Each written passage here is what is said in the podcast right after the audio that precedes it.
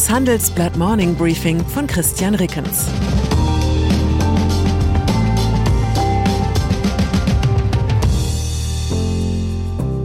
Guten Morgen allerseits.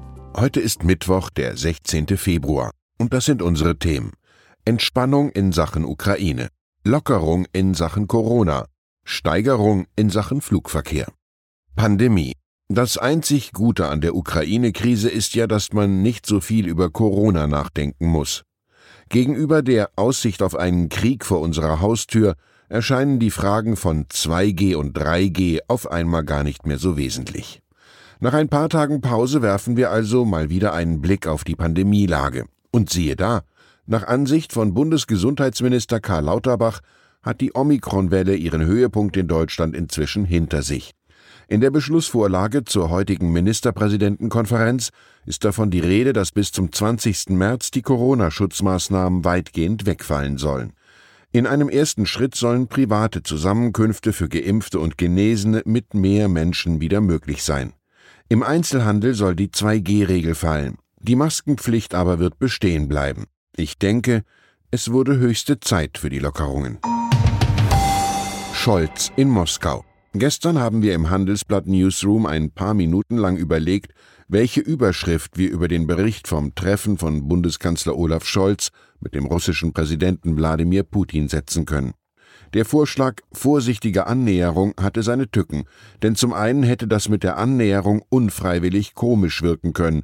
Immerhin saßen sich auch Scholz und Putin an entgegengesetzten Enden des inzwischen berühmt gewordenen absurd großen Tisches im Kreml gegenüber. Zum anderen hätte Annäherung suggeriert, dass man sich in der Sache näher gekommen sei. Das aber ist nicht der Fall. Putin scheint lediglich zu der erfreulichen Erkenntnis gekommen zu sein, dass ein Angriffskrieg gegen die Ukraine momentan nicht der bestmögliche Weg ist, um seine Sicherheitsagenda voranzutreiben. Wir haben uns dann letztlich doch lieber für die Überschrift Signale der Entspannung entschieden. Joe Biden eine russische Invasion der Ukraine ist nach Einschätzung von US-Präsident Joe Biden immer noch eine klare Möglichkeit. Zwar hat Moskau gemeldet, dass einige Truppen von der Grenze zur Ukraine abgezogen würden, das sei bislang aber nicht unabhängig bestätigt worden, sagte Biden am Dienstagabend europäischer Zeit im Weißen Haus. Biden betonte, dass die russischen Streitkräfte nach US-Erkenntnissen weiter in einer bedrohlichen Position verharrten. Sicherheitspolitik. Europa atmet auf, ein bisschen zumindest. So analysiert Nicole Bastian, Auslandschefin des Handelsblatts, die Lage.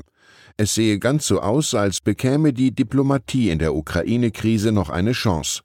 Doch der beinahe Krieg im Osten dürfte die Sicherheitspolitik in Europa gleich dreifach verändern.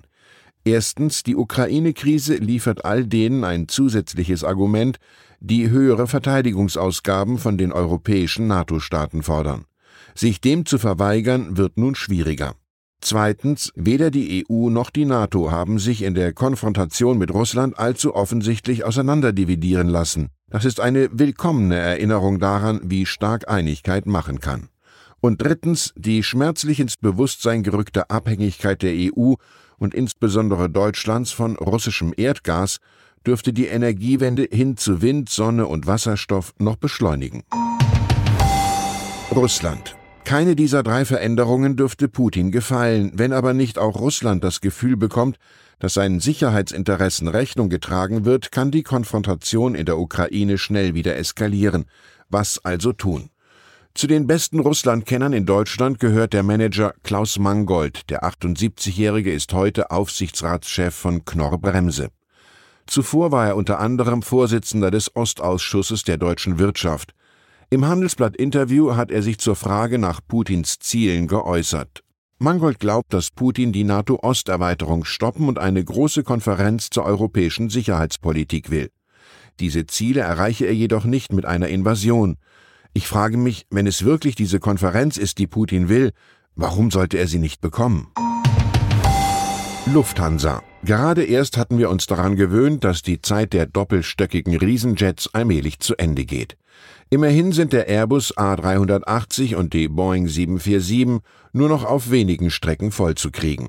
Da überrascht uns die Lufthansa mit der Nachricht, dass sie demnächst auf Urlaubsflügen nach Mallorca Jumbo-Jets einsetzen will. Wegen des überraschend großen Passagierandrangs beendet die Fluggesellschaft auch ihren Stellenabbau früher als erwartet. Die neue Personalplanung sieht vor, dass die Lufthansa bei etwa 107.000 Vollzeitstellen bleiben wird. Das sind 7.000 mehr als Konzernchef Carsten Spohr als Untergrenze genannt hatte.